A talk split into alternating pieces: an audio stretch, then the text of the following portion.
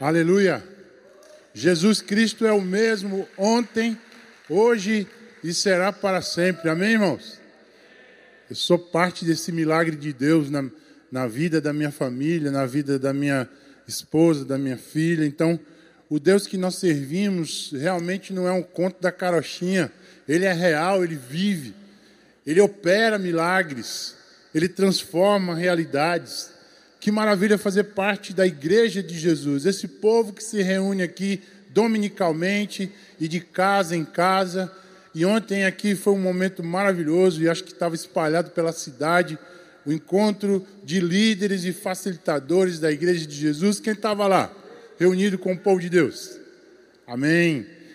É, oportunidade de sermos instrumentos na vida de pessoas, né? E nós acabamos de terminar uma série muito especial em Filemão, onde Deus trouxe ministração ao nosso coração sobre o perdão, sobre a graça de Jesus, sobre a necessidade de voltar e restaurar, né? Ah, fazer reparações. E nós tivemos aí três domingos com o pastor Armando, maravilhosos. E agora, no último domingo, uma pausa com uma palavra poderosa sobre o amor na prática com o nosso irmão Lucas. E agora recomeçamos uma série, nós abrimos a série hoje, Mulheres Notáveis. Vai ser um tempo muito legal, muito precioso, para refletir nesse mês de março o papel da mulher na família, na sociedade, no lar. Papel esse descaracterizado e desconfigurado por algumas ideologias que têm ofuscado e têm tirado a mulher do seu lugar, que, a meu ver, é um lugar maravilhoso e, a meu ver, é o equilíbrio do lar.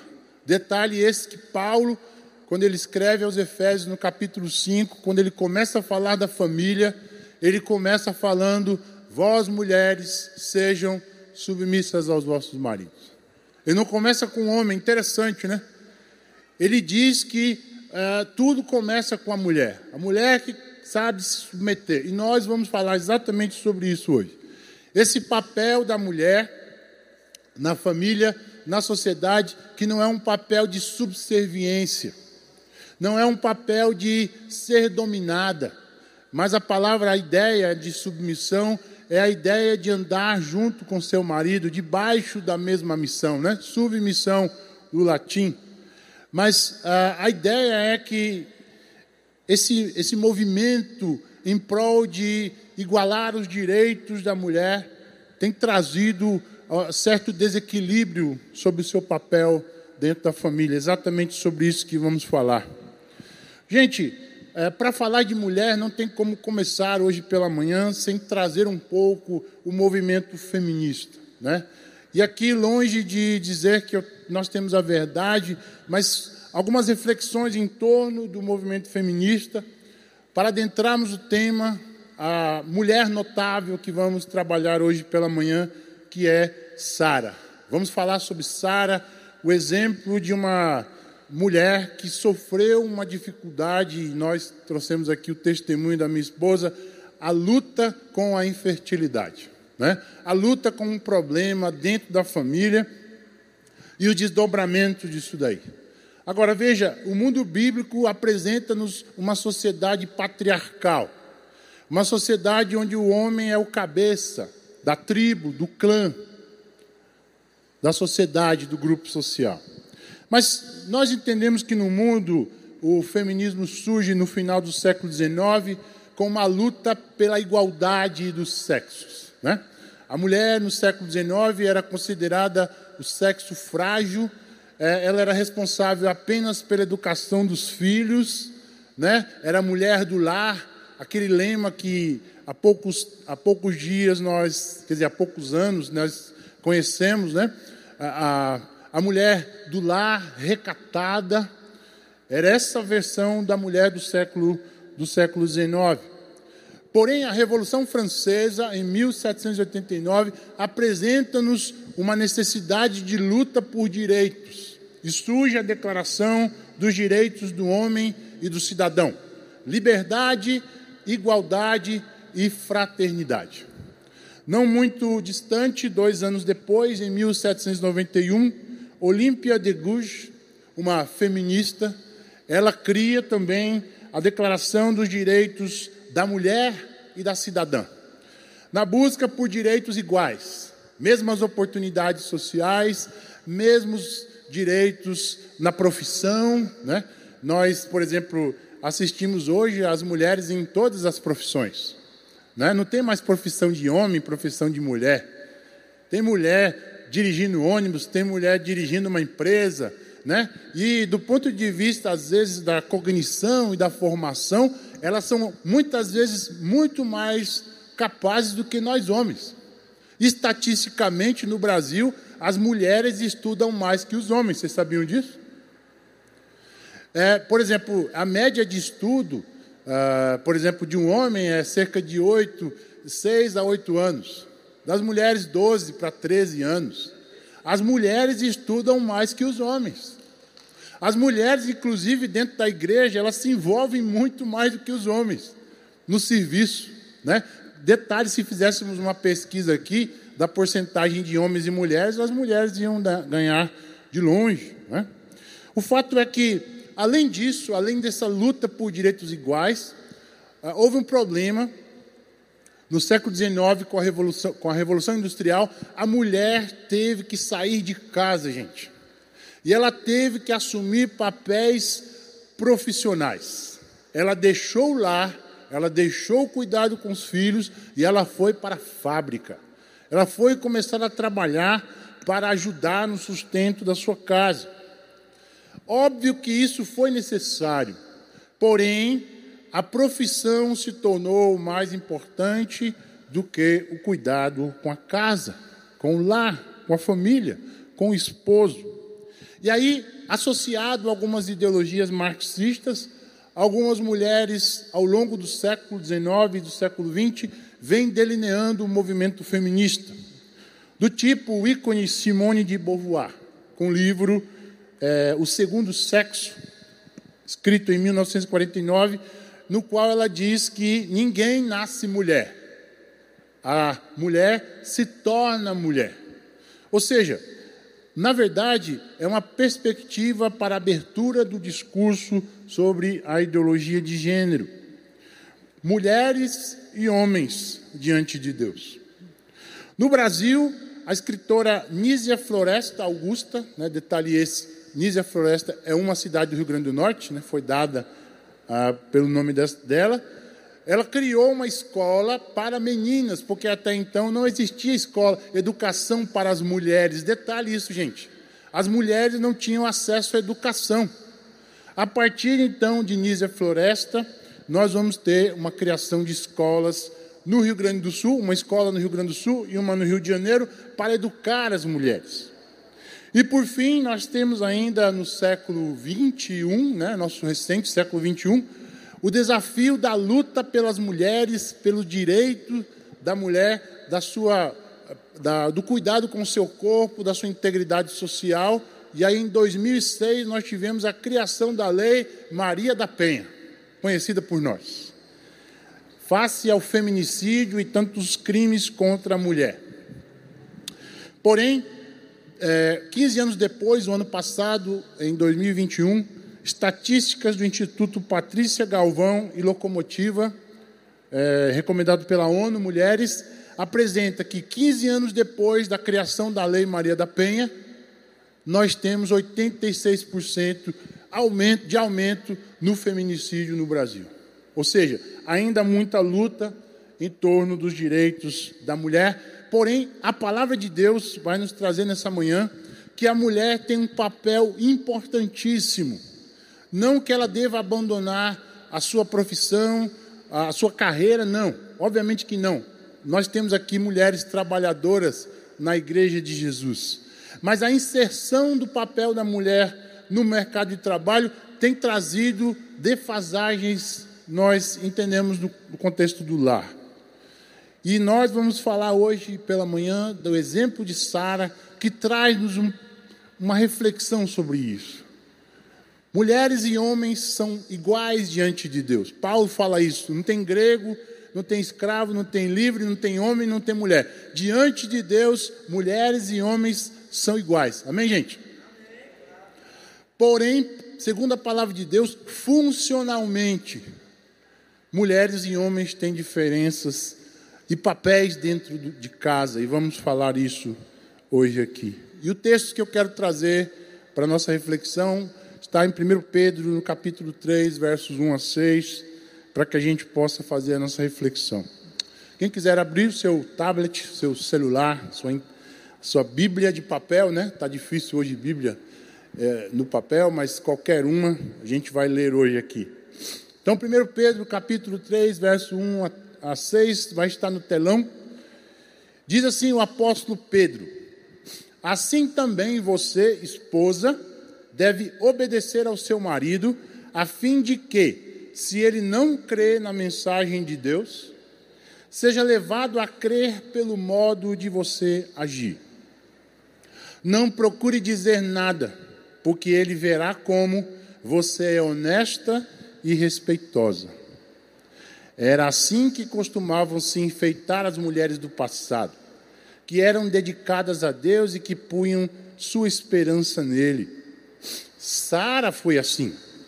Ela obedecia a Abraão e o chamava de meu Senhor. Vamos orar.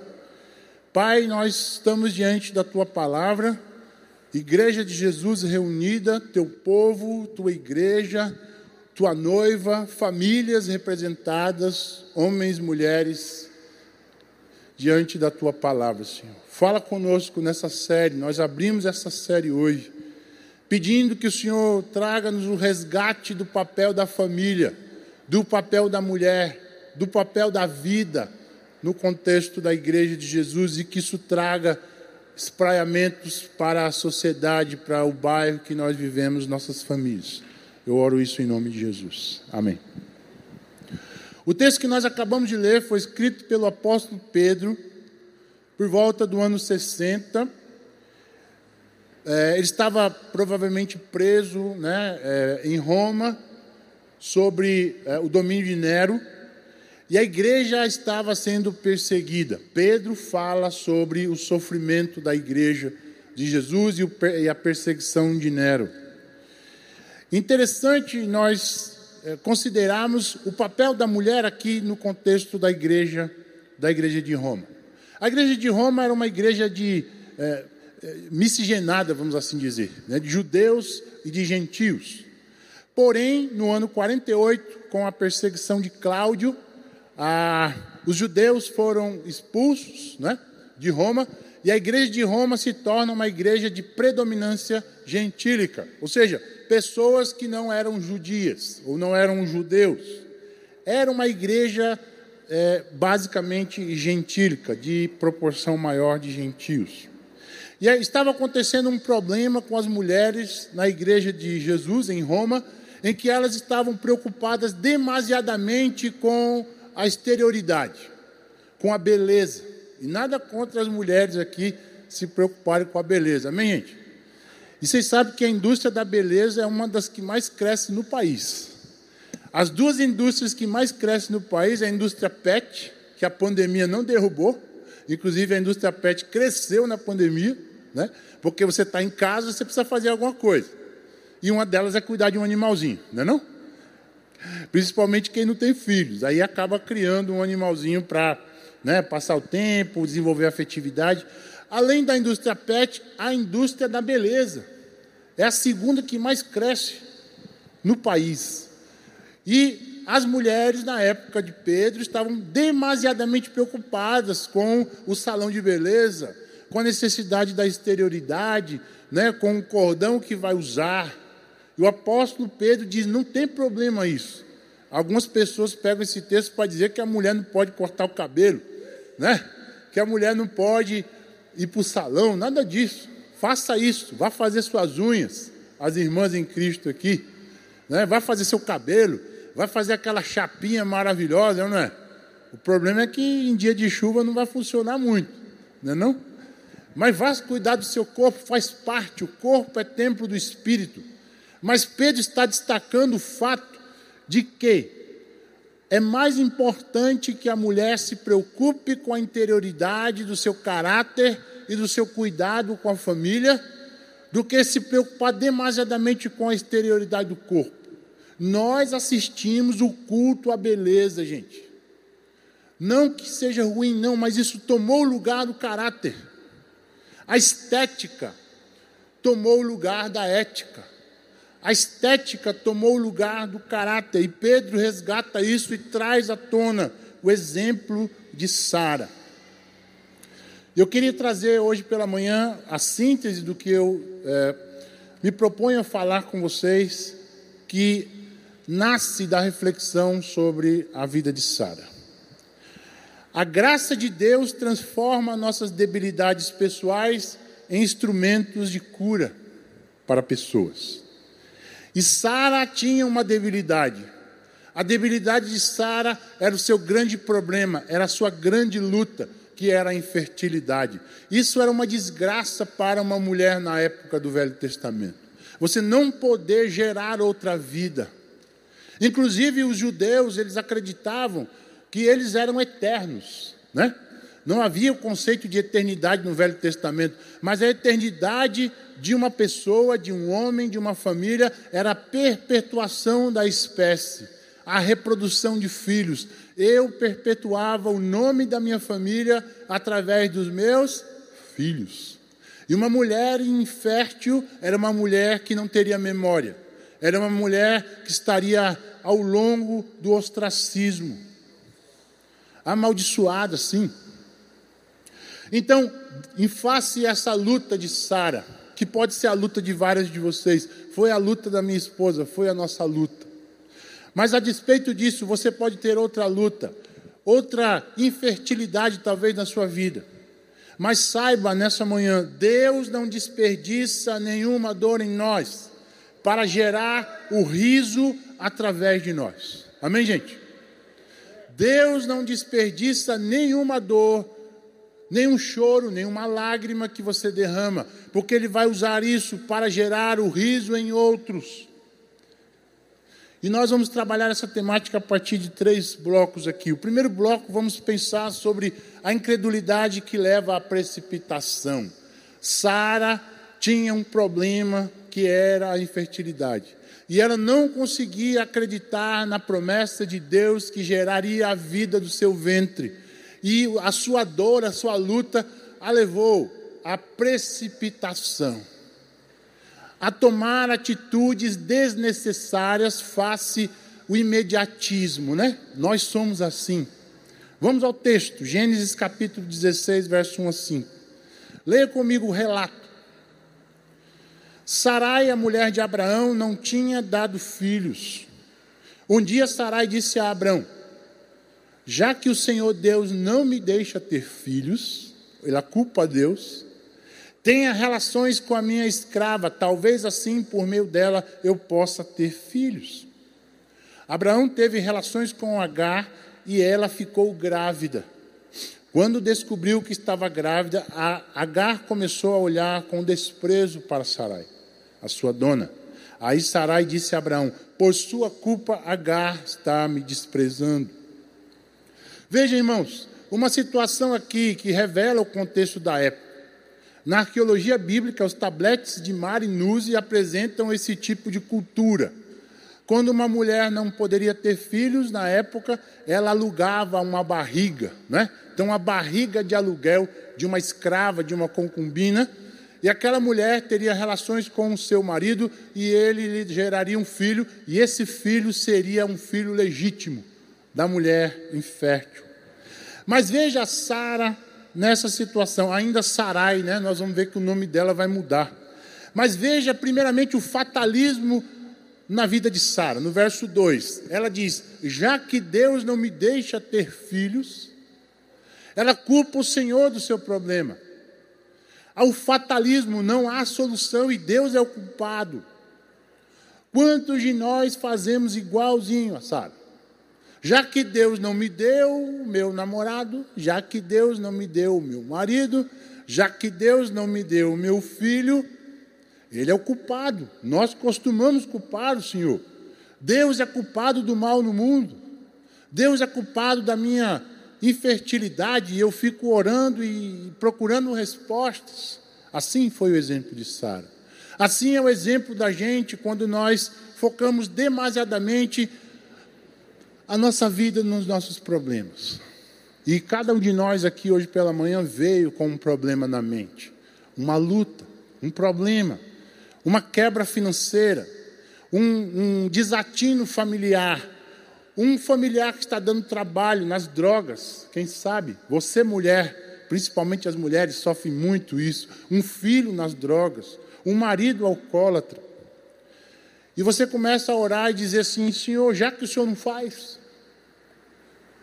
já que o Senhor não age, e nós achamos que Deus tem que agir do nosso jeito, na nossa, na nossa, da nossa maneira de, de dizer para Ele, às vezes nós queremos colocar Deus no nosso lugar. Nós queremos ser o Senhor e nós colocamos Ele como servo. O fatalismo. Mas o fatalismo conduz, sabe o quê? A uma atitude humana como solução. Verso 2 ainda. Já que Deus não age, talvez assim eu tenha um, uma solução melhor. Nós brincamos de ser Deus. Você começa a dizer para Deus o que Ele deve fazer na sua vida. Você começa a dar as soluções para Deus, já que Ele não está nem assim tão preocupado comigo, Ele tem tanta coisa para se preocupar, não é não? Nós queremos dar soluções para o Senhor. E talvez nessa semana você tentou dar algumas soluções para Deus para os seus problemas possivelmente insolúveis. Nós somos assim. Sara fez isso. E por fim, depois de culpar a Deus, diante de um fatalismo, o verso 15 é o momento crucial. É a transferência da culpa. E Sara culpa Abraão da sua infertilidade. Por sua culpa, não é? E ainda mais por sua culpa eu estou tendo problemas com essa escrava. A transferência da culpa. Quando nós entramos nesse ciclo do fatalismo, já que Deus não faz. Entramos no processo de criar uma situação humana para resolver, e aí, quando dá errado, o que, que nós fazemos? Transferimos a culpa.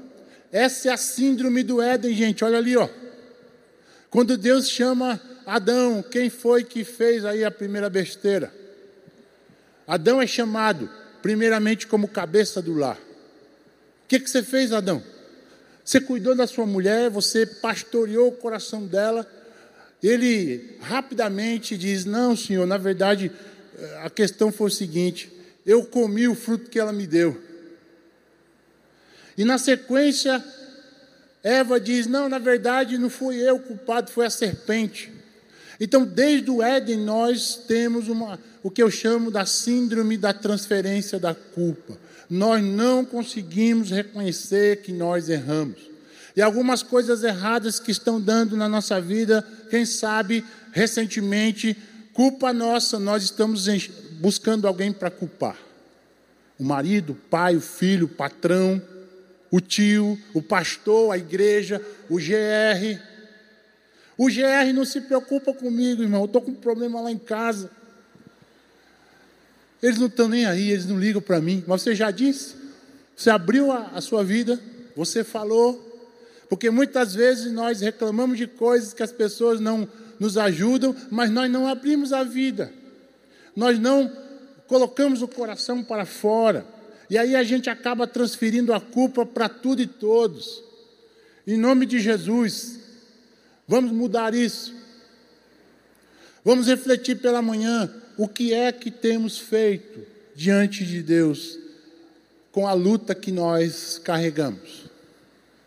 Nós acreditamos que Deus não está fazendo, nós achamos que Deus está parado, que Ele está inerte. Foi isso que Sara fez. E a gente acaba dando um jeitinho e fazendo as coisas precipitadamente. E a gente começa a agir pelo imediatismo. Você se identifica, irmão? Com imediatismo. Todas as, as ações imediatistas da nossa vida, sem reflexão, ações movidas pela emoção, elas têm muita chance de dar errado. elas têm muita chance de nos levar a outros problemas. Então, se você está passando um problema na sua vida, mulher, você tem uma luta na sua casa, não tome decisões precipitadas. Ore a Deus, peça ajuda aos seus líderes, a pessoas com maturidade na fé, para que você tome a decisão correta. Amém, gente? No segundo momento, nós vamos ver a mudança de nome e a identidade de Sara serem mudados. Vejam, o texto do capítulo 17, verso 1 e 2 diz o seguinte: Quando Abraão tinha 99 anos, o Senhor apareceu a ele e disse: Eu sou o Deus Todo-Poderoso. E disse: Viva uma vida de comunhão comigo e seja obediente a mim em tudo. Eu farei a você, eu farei a minha aliança com você e lhe darei muitos descendentes. Depois Deus disse a Abraão: De hoje em diante não chame mais a sua mulher de Sarai, mas de Sara. Eu a abençoarei e darei a você um filho que nascerá dela. Sim, eu a abençoarei e ela será mãe de nações e haverá reis entre os seus descendentes.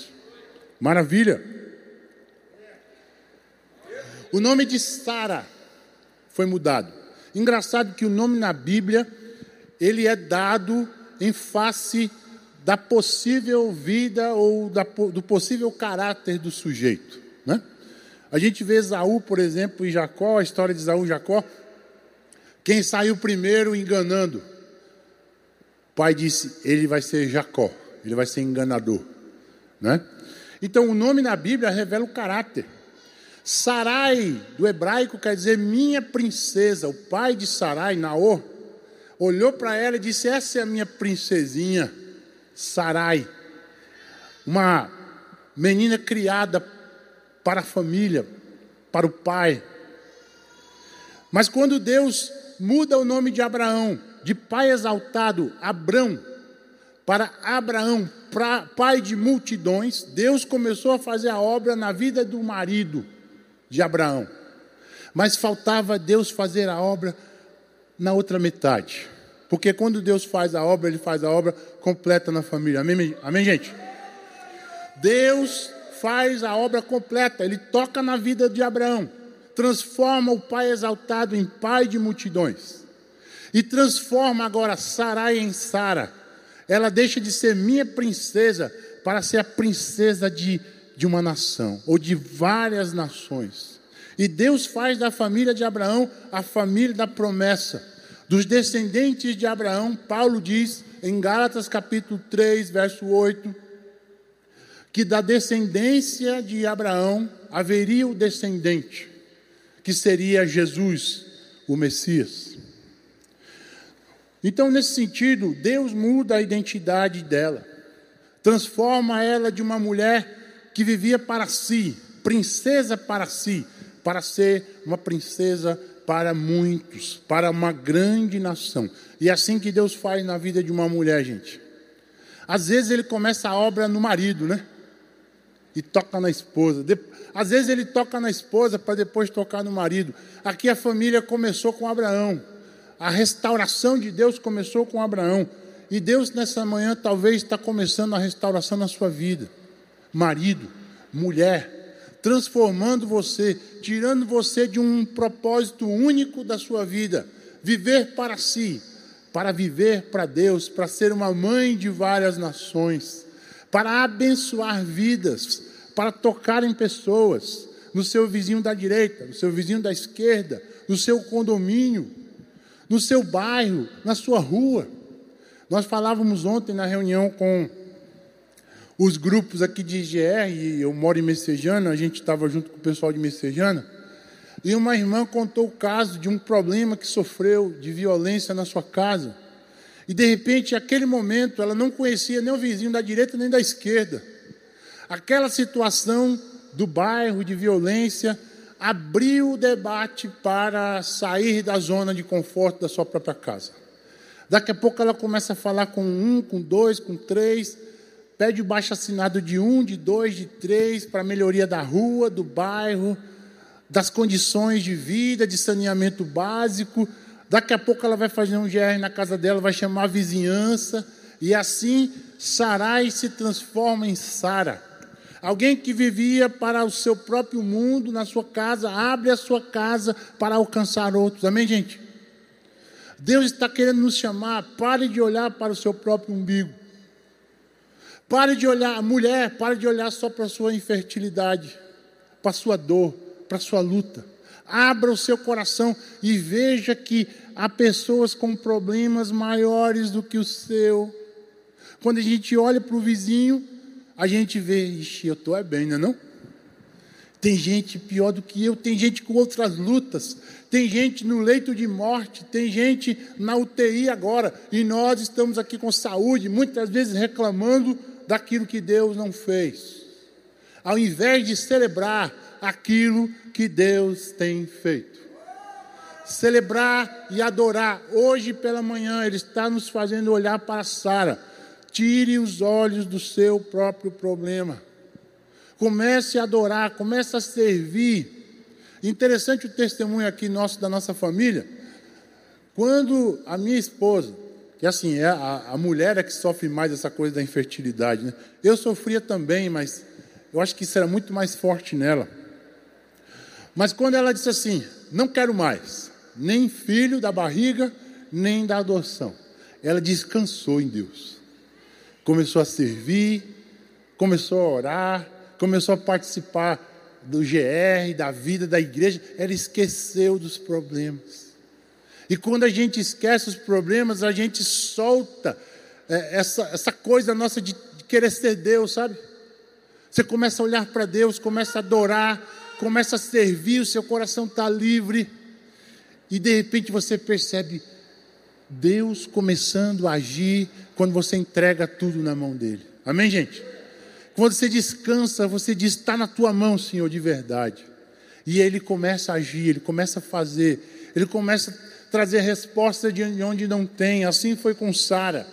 E aí nós entramos no terceiro momento da nossa reflexão hoje pela manhã, que é a graça que mobiliza a obediência no horizonte da promessa. Capítulo 21, versos 1 a 8 de Gênesis. Acompanhe comigo no telão. Momento agora do desfecho da história. De acordo com a sua promessa, o Senhor Deus abençoou Sara. Ela ficou grávida e na velhice de Abraão lhe deu um filho.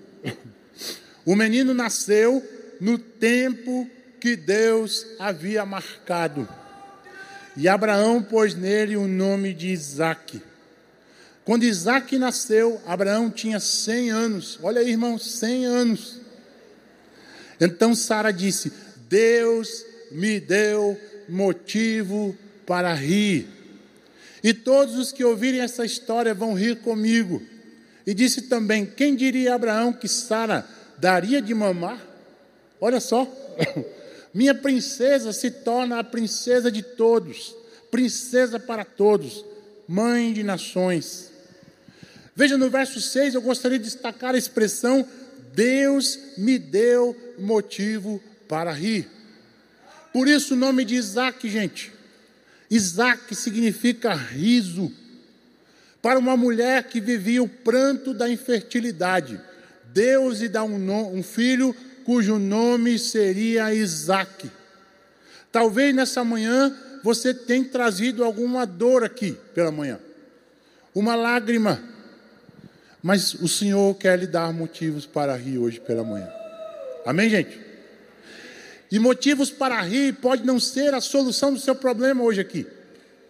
Motivos para rir pode ser que você compreenda que a alegria do Senhor é a sua força. Como diz em Provérbios 10, 28, o justo, o que o justo almeja redunda em alegria, mas as esperanças dos ímpios dão em nada. Provérbios 15, 13, o coração alegre aformoseia o rosto, mas pela dor do coração o espírito se abate. Eu costumo dizer que Jesus não tem filho feio, porque o coração alegre formoseia o rosto, gente. Jesus está cheio de filho bonito aqui. Lindo de Jesus. Amém? Porque essa alegria, gente, vem de dentro para fora. Não é uma alegria porque o mundo está bem, porque ele está em caos. Vivemos uma guerra. Não está bem no mundo, não está bem no Brasil. Vivemos uma luta política, duelo entre cores partidárias para uma futura eleição nesse ano. Problemas no nosso município, as facções, as guerras, no nosso bairro, na nossa rua, na nossa casa, o doente, o enfermo da UTI. Se nós acharmos que a nossa alegria vai vir quando tudo isso se resolver, estamos equivocados. Esse não é o cristianismo. O cristianismo é Deus em mim, Cristo em nós, a esperança da glória.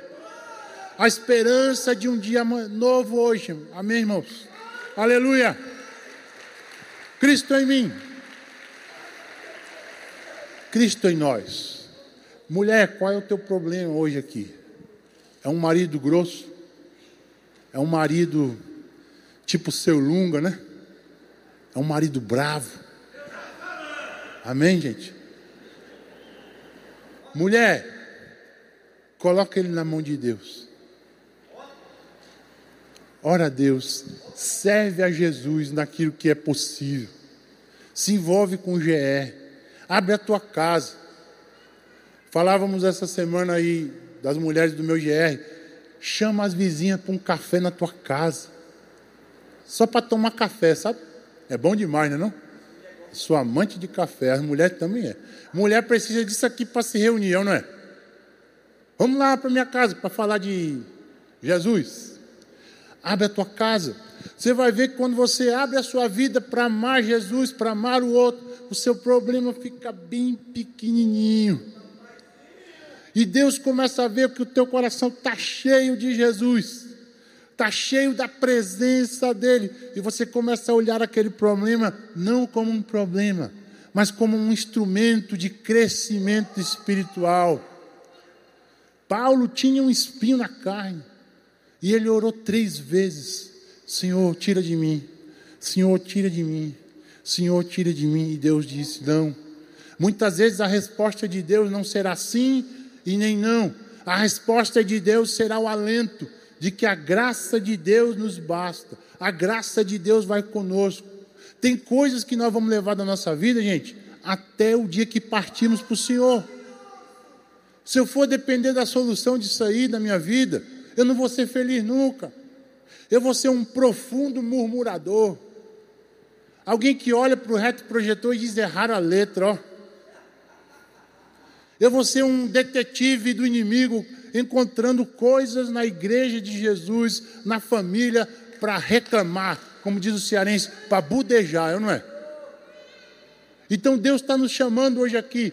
Abra o seu coração que pode estar em pranto, para experimentar o riso de Jesus. Isaac pode vir na tua vida hoje pela manhã. Friedrich Nietzsche, filósofo ateu da pós-modernidade, disse uma coisa interessantíssima. Perdido seja para nós aquele dia em que não se dançou nenhuma vez, e falsa seja para nós toda a verdade que não tenha sido acompanhada por uma risada. Deus está nos chamando hoje para o riso, para a dança, como diz Fernando Sabino, que a queda é um passo para a dança. Se você caiu essa semana, pode ser um passo para uma nova dança, feliz com Jesus. Abra o teu coração, abra o teu sorriso hoje aqui. Tira a murmuração da boca. Tira a reclamação. Para de reclamar com a sua mulher do que ela não fez. Celebra a Deus aquilo que ela fez, gente. Amém, gente? Tu chega em casa e diz assim: Rapaz, tu fez hoje a minha merenda que eu acabei de chegar. Você já chega exigindo coisa, irmão. Chega, abraça a mulher, abraça o filho, pergunta como foi o colégio. E para de chegar em casa despejando os problemas do teu trabalho. Amém, gente? Para de chegar emburrado em casa. A mulher recebe melhor o marido. Se puder, toma um banhozinho, né? Para não ficar um cheiro de ceceira, não é? recebe, abraça, dá um copo d'água, experimenta gerar no outro riso, um dia sem risada, sem alegria, é um dia perdido, diz Nietzsche. E verso 6: quando você experimenta esse riso na tua vida de Jesus, essa alegria da tua casa, da tua mesa, ela transborda para o outro. Verso 6: E todos os que ouvirem essa história, gente, vão o quê? Vão rir comigo. A tua alegria vai ser a alegria que vai atingir o outro. A alegria da tua casa, as pessoas vão ver. Quando as portas da tua casa estiverem abertas, o outro que está brigando do lado, está maltratando a mulher, é um lar pesado. Ele vai ver que na casa do crente em Cristo tem alegria, tem sorriso, tem paz, tem problema sim, porque o riso não vai afastar o problema, gente. O riso vai nos ajudar a superar o problema, porque a alegria de Jesus está em nós. No mundo nós vamos ter aflições, disse Jesus, mas eu tenho que ter o quê? Bom ânimo. Porque Jesus venceu o mundo. Tira um pouco os seus olhos das relações internacionais. Putin. A gente assiste 24 horas de Putin, não é? Tira um pouco os teus olhos das últimas notícias do governo do estado, do município, e reflete quanto tempo eu tenho dedicado a experimentar a presença de Deus que gera o riso em mim. Quanto eu tenho sentado à mesa para falar de mim, para falar da vida com os meus filhos para brincar, para sentar com eles. Eu estou preocupado demais, que eu não tenho tempo. Eu tenho a viagem da semana. Vai ser sábado, mas eu estou preocupado hoje, segunda-feira. A nossa alegria pode ser o instrumento de alegria para outros, como na experiência do cego, gente, em João capítulo 9, verso 25. Jesus entrou na vida daquele cego, e o seu testemunho é esse.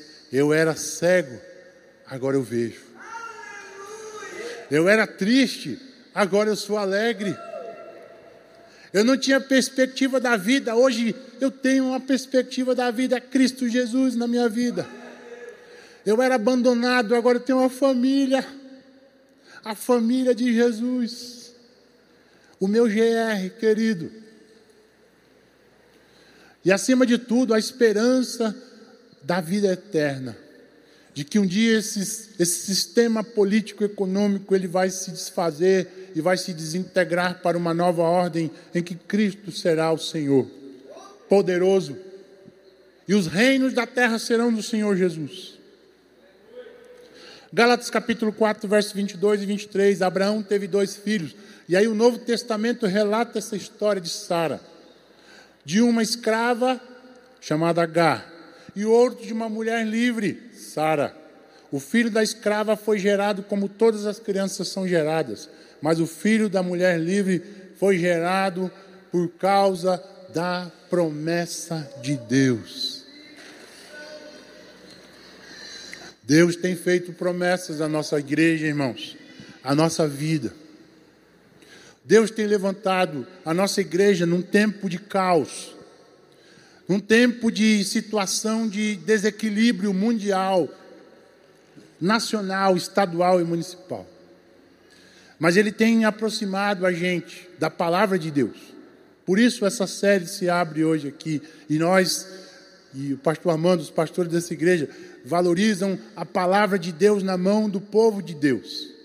Palavra de Deus que enche a minha vida, palavra de Deus que é o martelo que esmiuça a penha, que me trata, que me mostra quem eu sou, palavra que é o espelho que revela as minhas debilidades, e palavra que me anima, palavra que me dá direção para uma, uma vida de alegria na presença de Deus. Que promessas você precisa ser relembrado hoje aqui? Isaac é o filho da promessa, o filho do riso. Sara e Agar. Sara, mulher livre, Agar, escrava. Sara o filho gerado pela promessa H, gerado pelo homem. H representa a lei e Sara a nova aliança. Essa mulher estéril foi a mãe da nova aliança. Amém, gente? A esterilidade de Sara foi o instrumento para que Deus prometesse o milagre e dele viesse a possibilidade de Cristo, a nova aliança. E nesse sentido, Deus não desperdiçou a dor de Sara, porque Ele não desperdiça nenhuma dor. Ele não desperdiça a sua, Ele não desperdiça a minha, Ele não desperdiça as lágrimas que eu derramo diante de Deus ao longo do meu dia, quem sabe no chuveiro, para você não mostrar para ninguém que está chorando ou no seu travesseiro. Porque Romanos capítulo 5, verso 3 a 4 me mostra qual é o lugar do pranto na minha vida. Paulo diz: não só isso, mas também nos, nos gloriamos nas tribulações, porque sabemos que a tribulação produz perseverança. A perseverança é um caráter aprovado, e um caráter aprovado, a esperança. Eu só posso ser uma pessoa cheia da esperança de Jesus. À medida que eu tenho um caráter aprovado e que eu desenvolvo a perseverança na tribulação. Eu só vou aprender a ser esperançoso quando eu aprender a viver um dia de cada vez, vencendo as minhas lutas e tribulações diárias. E aí Deus vai aperfeiçoando o meu caráter. O poder de Deus aperfeiçoado na minha fraqueza.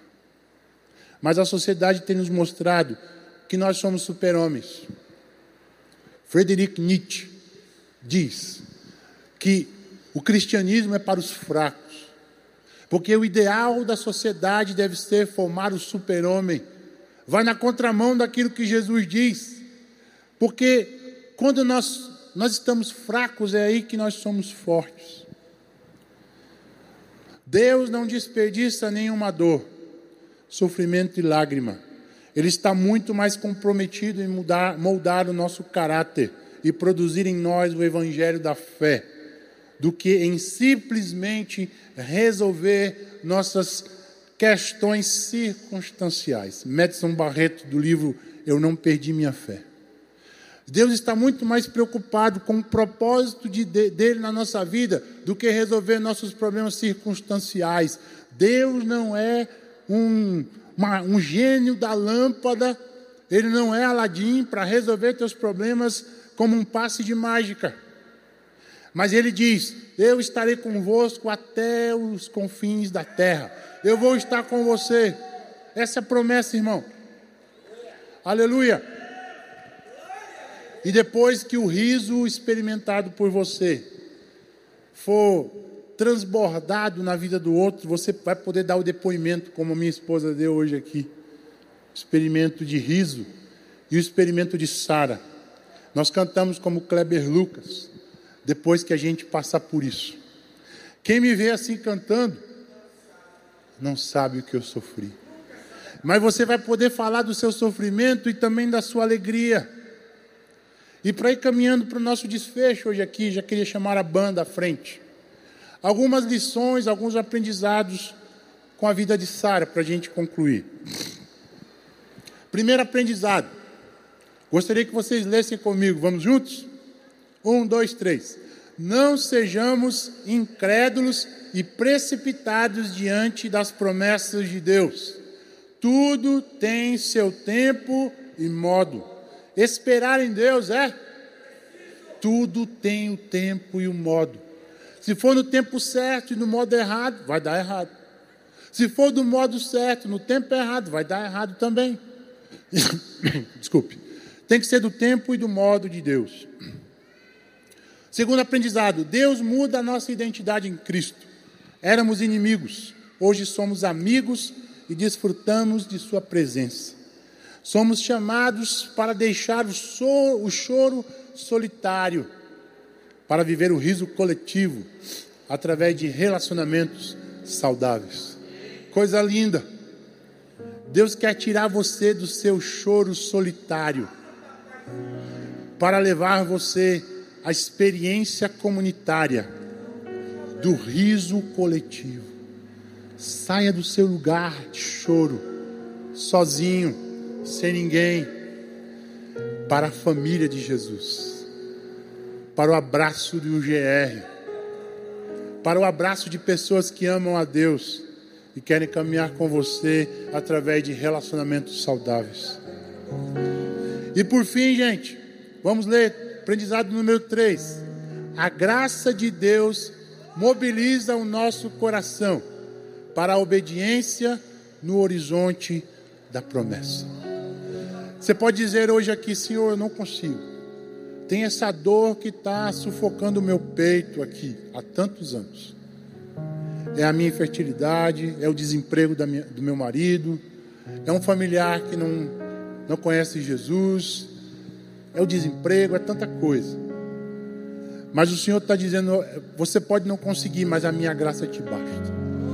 Basta um sinal de para Deus, eu quero, Senhor, eu quero experimentar o riso na minha vida. Eu quero sair do choro individual para o riso comunitário com a igreja de Jesus.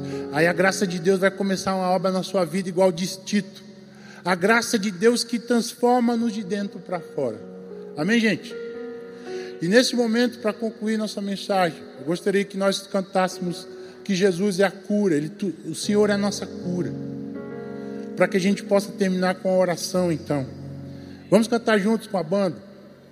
Que o Senhor é a nossa cura. E você vai meditando aí no seu coração, na experiência de Sara. Aleluia.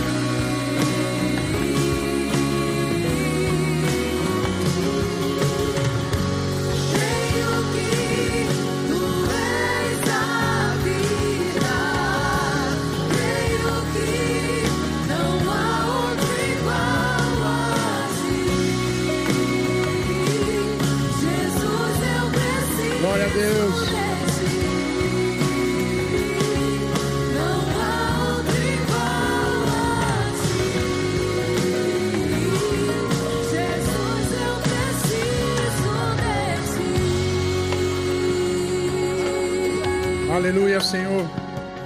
O seu coração ainda aí adorando a Deus. A palavra de Deus nos trouxe hoje pela manhã. No exemplo de Sara, Deus quer nos tirar do nosso choro individual para nos colocar no ambiente do riso coletivo, do riso comunitário.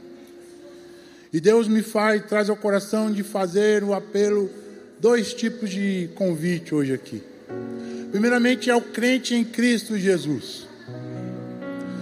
A você, irmão, que conhece Jesus, mas tem trazido na sua caminhada uma dor, uma luta, um choro individual lá do seu travesseiro, que você não tem conseguido conviver. Está sendo difícil, está sendo doloroso. Quem sabe o luto, quem sabe uma enfermidade, quem sabe o desemprego, Deus conhece o seu coração. Eu queria te convidar em Cristo Jesus, irmão, a ficar em pé, que a gente quer orar por você. Você que tem vivido essa luta, esse, esse choro individual.